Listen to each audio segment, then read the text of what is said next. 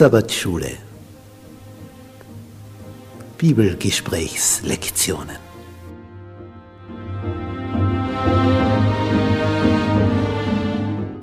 Die Verheißung Gottes ewiger Bund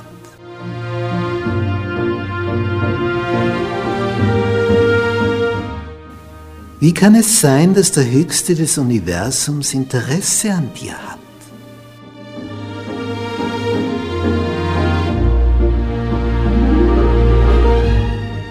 Worauf kommt es an, dass eine Beziehung zu deinem Schöpfer entsteht?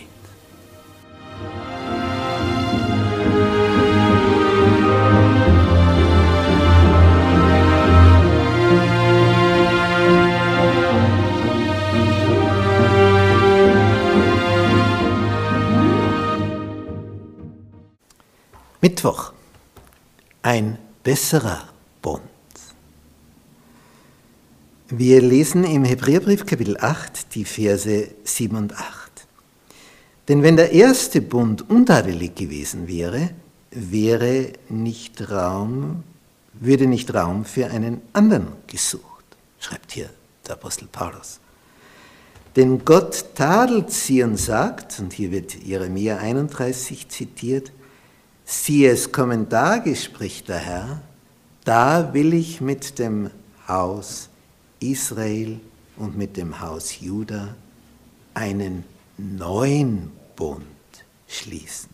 Nicht wie der Bund gewesen ist, den ich mit ihren Vätern schloss an dem Tage, als ich sie bei der Hand nahm, was für ein schönes Bild, bei der Hand nahm, wie ein Kind, um sie aus Ägyptenland zu führen.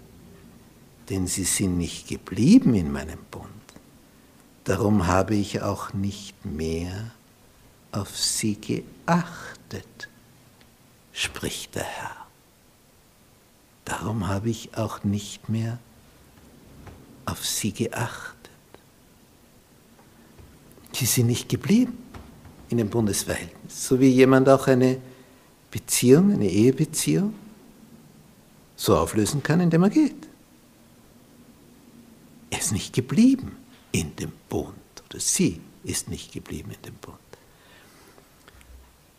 Und weil sie nicht geblieben sind, gibt es einen neuen Bund. Aber der, der wirbt, ist immer dasselbe. Es ist der König des Universums.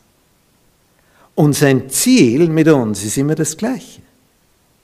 Er möchte dich erheben und er möchte dich ans Ziel bringen. Er möchte, dass dein Leben gelingt. Er möchte, dass es dir etwas wird. Darum sagt er, ich will.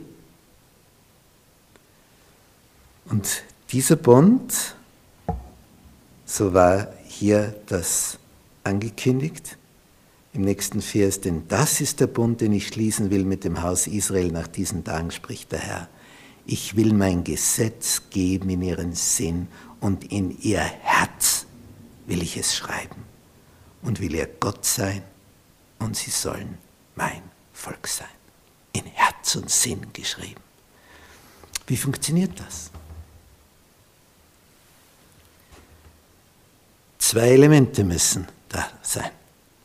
Vertrauen und Liebe. Wenn wir begreifen, dass unser Schöpfer, dem wir alles verdanken, unser Dasein, unser Leben, unsere Existenz, alles kommt von ihm. Wenn dieser Schöpfer in seiner Liebe und Treue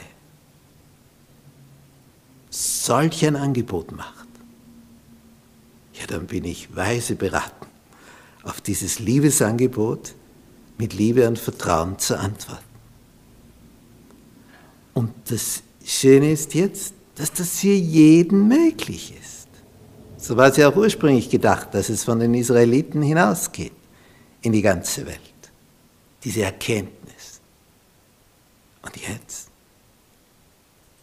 dass das für jeden möglich ist, der Jesus anerkennt als seinen Herrn und Heiland und zu ihm kommt in Reue, um Vergebung bittend und dafür dankt, dass ihm der Heiland vergibt, weil er den Preis am Kreuz bezahlt hat.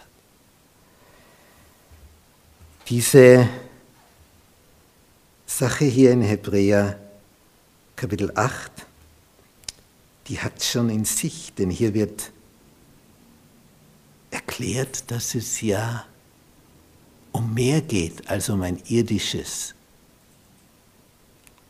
Opfern von irgendetwas.